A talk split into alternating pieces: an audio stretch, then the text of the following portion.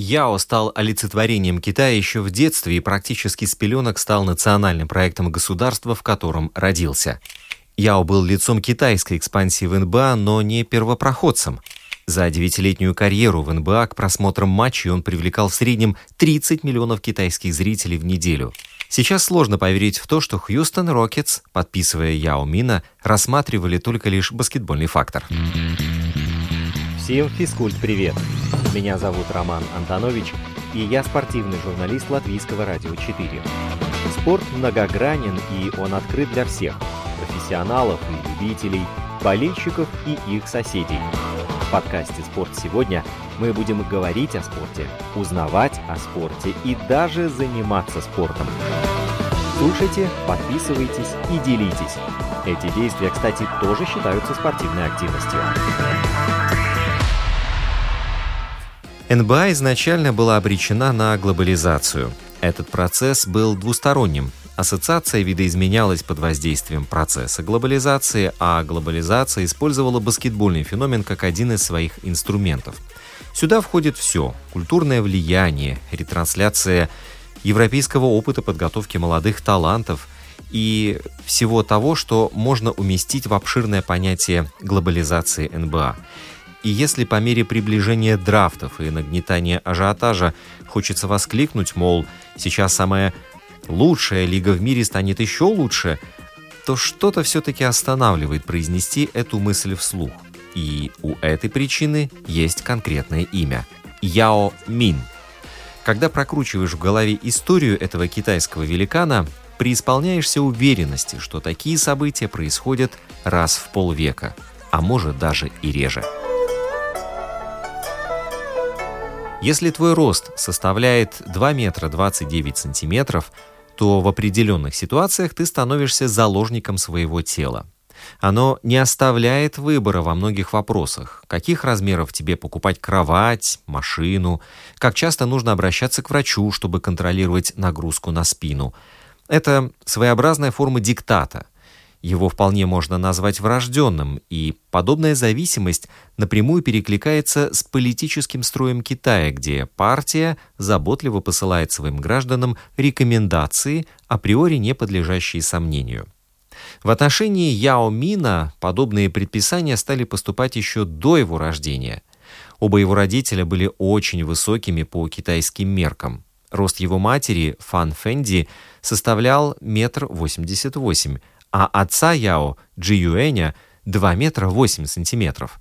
Поэтому партия всячески настаивала на продолжении ими баскетбольной карьеры, вплоть до того, что в определенный момент профессия даже стала удобным поводом для вмешательства в личную жизнь. По крайней мере, на это намекает автор книги «Операция Яо» Брук Лармер. Автор твердо уверен, что руководящая партия Китая самым прямым образом повлияла на брак баскетболистов. Самая высокая супружеская пара в Шанхае должна была опровергнуть общепринятые стереотипы, а заодно привлечь внимание общественности. Мы всегда говорили «да Яо» и «да Фану», большому Яо и большой Фан, родителям Яо Мина. Вы оба такие высокие, вы должны быть вместе, вы поймете друг друга. Мы постоянно шутили с ними и говорили, только представьте, какого роста будут ваши дети – цитирует Лармер в своей книге тренера матери Яо Мина. Генетика и впрямь не подвела. Новорожденный весил около 5 килограммов, почти в два раза больше среднестатистического новорожденного китайского ребенка. Он практически с пеленок стал национальным проектом государства, в котором родился. В 9 лет его уже определили в баскетбольную школу, где тщательнейшим образом мониторили весь процесс его развития. Когда мне было 12 или 13 лет, не проходило и дня, чтобы врачи не мерили мои руки, кисти, пальцы, ладони. Позже я узнал, что это так называемый метод измерения костного возраста. Эти замеры и последующая обработка полученных данных помогают делать прогнозы на время, когда кости ребенка окончательно сформируются и окрепнут. Вспоминал Яо. Важно еще понимать, что китайский уникум появился на свет в переломный для страны момент. Первый председатель Центрального военного совета КНР и негласный правитель Китая Дэн Сяопин в конце 80-х провозгласил конец коммунизма в его консервативном, суровом виде, но государство по-прежнему оставляло за собой право контроля над гражданами. Обновленный режим считал своим долгом показать открытость для глобального мира, хотя при этом частенько задействовал старые методы. Просто приказы теперь стали носить более рекомендательный характер. Правительство не принуждало, а поощряло. И весь процесс баскетбольного становления Яо был ничем иным, как четко выверенным созданием и продвижением того, что президент США Билл Клинтон позже назовет величайшим индивидуальным экспортом в истории китайско-американских взаимоотношений.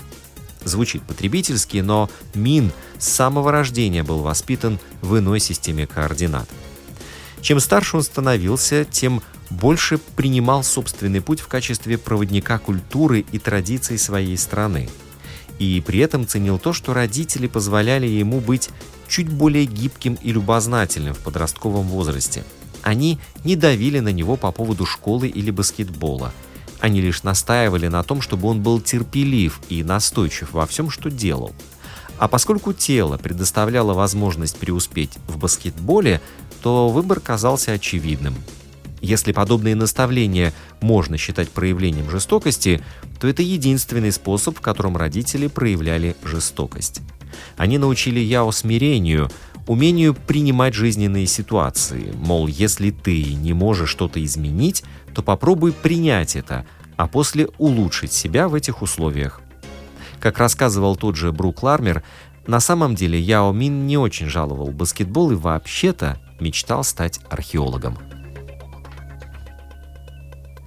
Смена режима в Китае предоставила невиданную ранее возможность и площадку для воплощения самых смелых начинаний.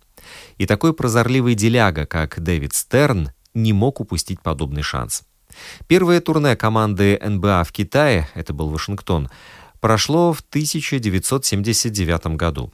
В 1986 на местном телевидении появились записи баскетбольных матчей а в 1989 году комиссионер НБА в составе дипломатической делегации посетил Китай, где договорился о развитии дальнейшего сотрудничества. Офис НБА в Гонконге открылся в 1992 Поначалу Лига бесплатно ретранслировала записи матчей звезд и хайлайтов на китайское телевидение, но уже через два года НБА и канал заключили полноценное соглашение на трансляцию игр в прямом эфире. Популяризация баскетбола на национальном канале настолько разогнала интерес китайцев к игре, что в течение пяти лет в стране была создана профессиональная лига, та самая CBA, ныне служащая запасным аэродромом для большинства сбитых летчиков из НБА.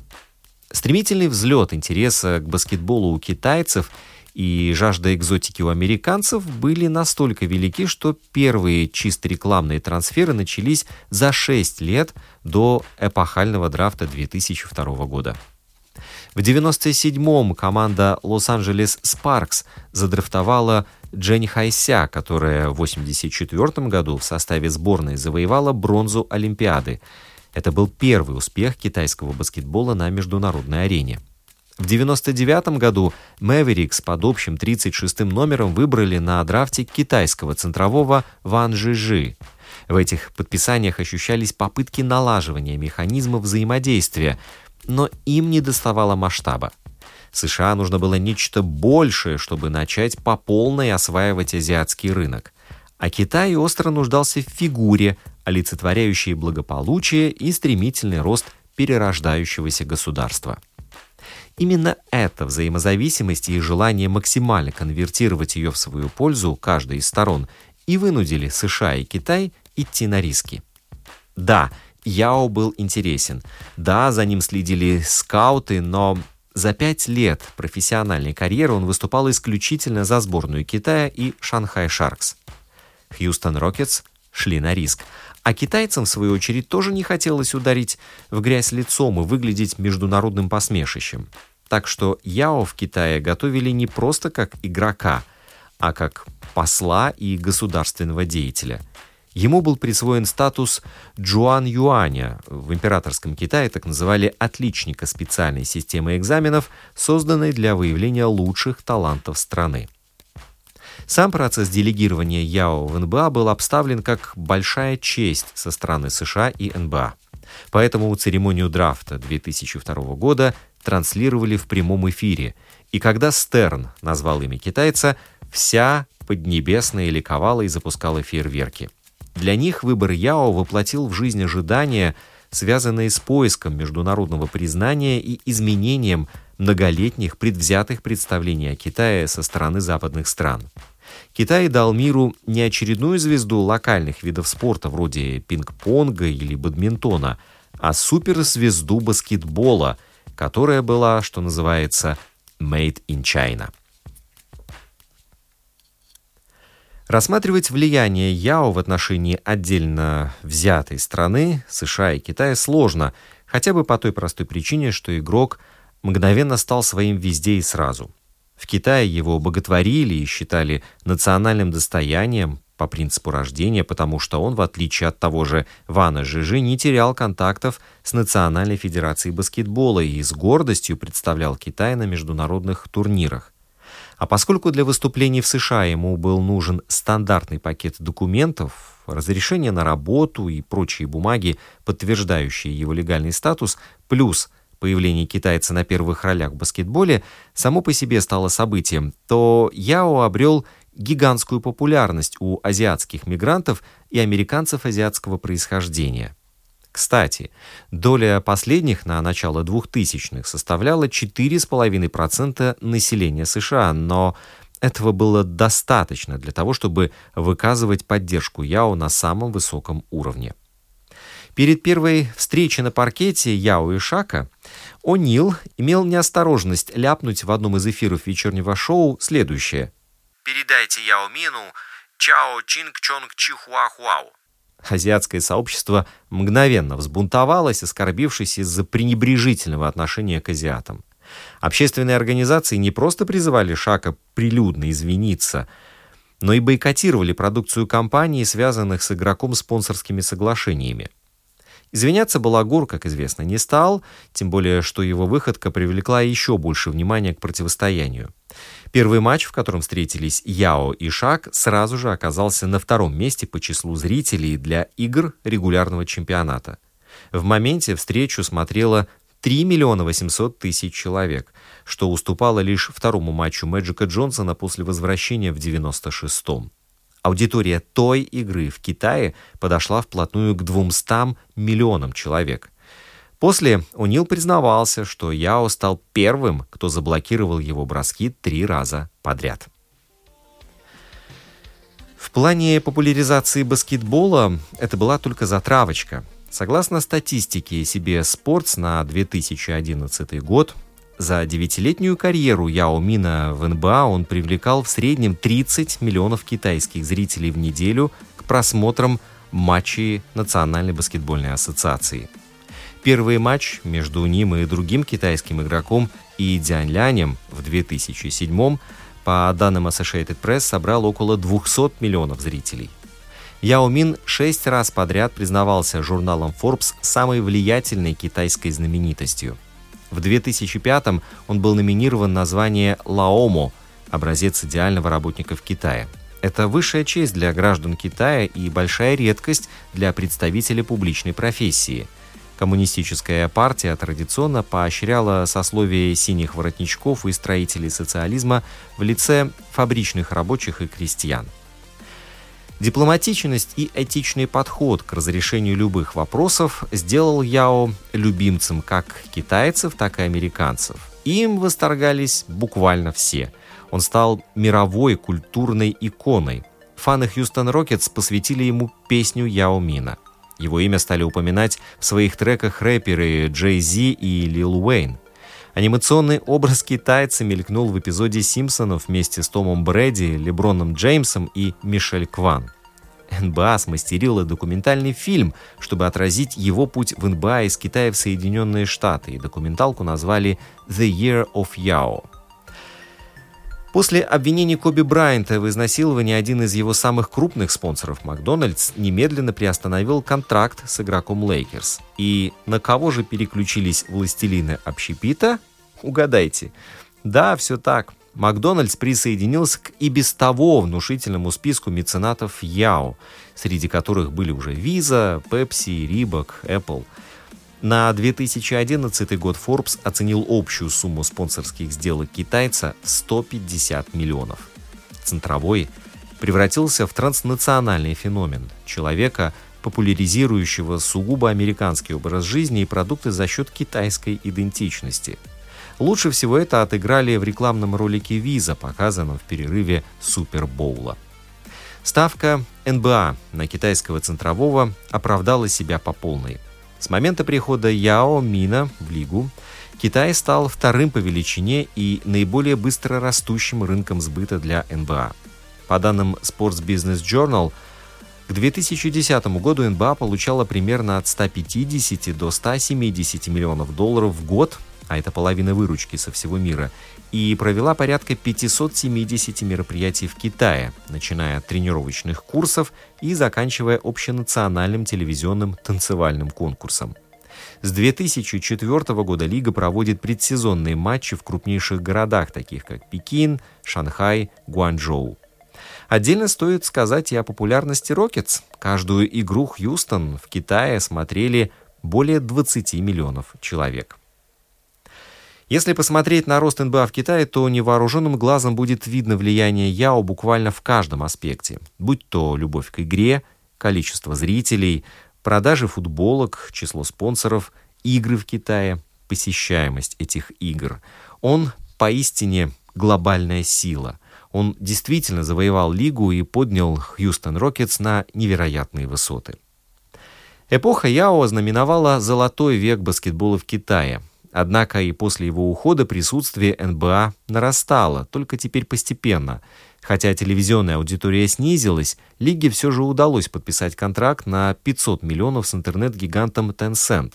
Согласно опросу, инициированному Лигой, 83% китайских мужчин в возрасте от 15 до 24 лет называют себя фанами НБА. Только 40% из них говорят, что любят баскетбол. Каждый день официально страницу nba.com посещают более трех миллионов пользователей из Китая. Бывший директор Китайской баскетбольной ассоциации Ли Юань Вэй как-то вспоминал. «Вся молодежь фанатеет от звезд НБА. Как-то раз я приехал в Тибет с благотворительной миссией и обнаружил, что местные ребятишки все облачены в майки команд Национальной баскетбольной ассоциации. Стоимость структуры НБА China сегодня оценивается в 5 миллиардов долларов. Любопытно, что перед тем, как Рокетс выбрали Яо Мина, один из обозревателей Хьюстон Chronicle в материале упомянул, что выбор Яо должен быть продиктован сугубо баскетбольными требованиями. Он писал, что есть две вещи, которые клуб не должен делать. Драфтовать Яо, потому что он китаец, или отказываться от него, потому что он китаец. Сейчас сложно поверить в то, что Рокетс рассматривали только лишь баскетбольный фактор. Гигантский профит, ставший результатом эффекта Яо Мина, мешает восприятию. Но в любом случае можно сойтись на том, что по итогу никто не прогадал. Это легендарная история. Инстаграм подкаста «Спорт сегодня» at lr4sport. Домашняя страница радиоканала lr4.lv страница в Фейсбуке «Латвийское радио 4». Слушайте, подписывайтесь и делитесь. Мы с вами скоро встретимся вновь.